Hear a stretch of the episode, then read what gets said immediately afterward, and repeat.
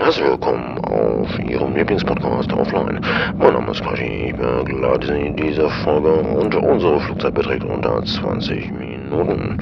Wir wünschen Ihnen im Namen unserer Gesellschaft Ananas ein schönes Zuhören. Ja, meine organisierten Zuhörer und Zuhörerinnen, aufgeklappt und Record. Heute ist Mittwoch, der 18. Oktober. Ich möchte an der Stelle Zac Efron zum Geburtstag gratulieren. Für die, die den nicht kennen, das ist der super süße Typ, der bei High School Musical singt. So Schwiegermutters Darling. Das komplette Gegenteil von Jean-Claude Van Damme. Der hat übrigens heute auch Geburtstag. Crazy, ne? Dass die beiden an einem und demselben Tag Geburtstag haben. Ganz besondere Glückwünsche gehen aber an Charles Michael Levine. Viele kennen ihn unter dem Namen Chuck Lorre, der Godfather von zwei richtig berühmten und bekannten Sitcom-Serien. Die eine handelt von zweieinhalb Kerlen und die andere von so einer Gruppe Wissenschaftlern. Heute hätte auch Klaus Kinski Geburtstag. Für die, die ihn noch kennen. Ein großartiger Schauspieler. Der wäre heute, glaube ich, 92 oder 93 Jahre alt geworden. Gott sei Dank kann man sich das heute alles digital speichern. Ach, ich muss, Freunde, ich muss jetzt einfach mal ganz kurz hm, hm, in die Pizza abbeißen. Hm, und wirklich Hunger. Ja. Hm.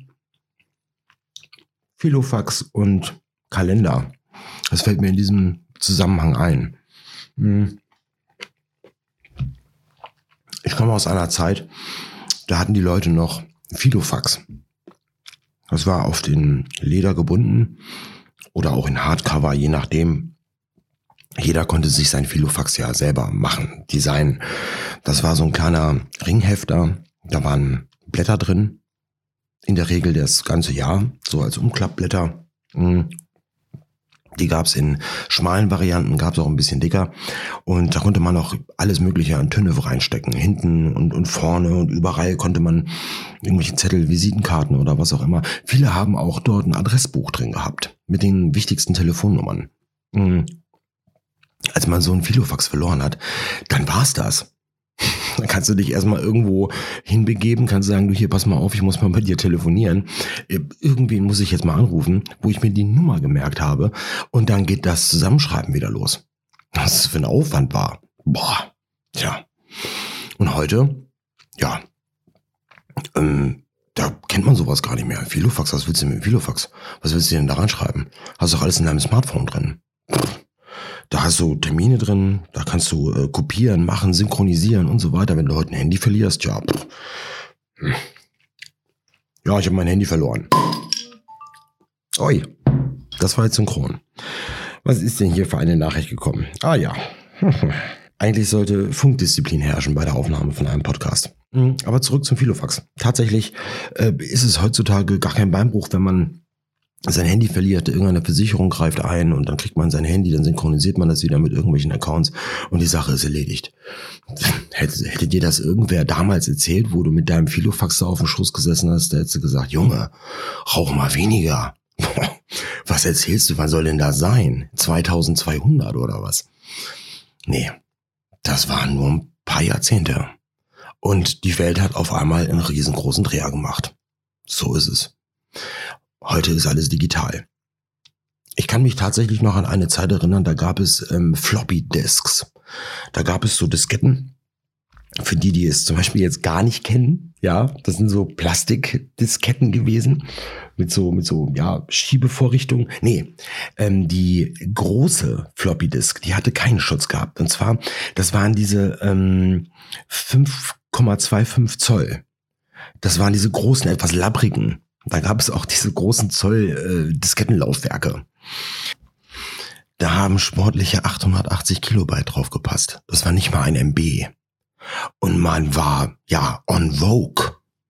Kurz danach kam ja diese 3,5 Zoll und die hatte dann schon 1,44 MB.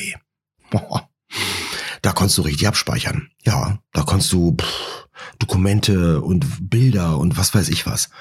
Das war alles gar nicht so riesig. Das hat ja auf so eine Diskette gepasst. Und wenn es nicht auf eine gepasst hat, da konnte auch so gut wie jeder um, mit so einem ähm, Aufteilprogramm umgehen. Da hat man die erste Diskette reingeschoben, zack, da wurde man aufgefordert, die zweite reinzustecken. Da hat man die durchnummeriert. Hier, bitteschön, hast du das Programm. Bums. Da hast du so einen kleinen Kasten mit Disketten gekriegt für dein Betriebssystem. ja, so sah da die Welt aus. Und das gab es auch nur in diesem einen, ähm, ja, beigefarbenen Krankenhaus-Look.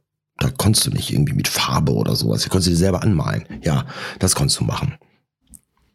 Und ein bisschen mehr als 40 Jahre später kannst du als Normalsterblicher Festplatten kaufen in der Kategorie 20 Terabyte. Nur mal so zur Vorstellung, das sind irgendwie 13 Millionen Disketten. Kannst du nicht mal eben in dein Punto packen, den Kofferraum? Geht nicht. Ähm, das ist unfassbar viel. Das kannst du in deine Tasche packen, als externe Festplatte. Kein Problem. Unglaublich, was an Speicherplatz ähm, zur Verfügung gestellt wurde in den letzten Jahrzehnten. Aber darum sollte es heute gar nicht gehen. Egal, ich sehe gerade, der Espresso ist durch. Also geht es nächste Woche einfach weiter mit dem, was ich eigentlich jetzt diese Woche erzählen wollte. Hier bei Offline.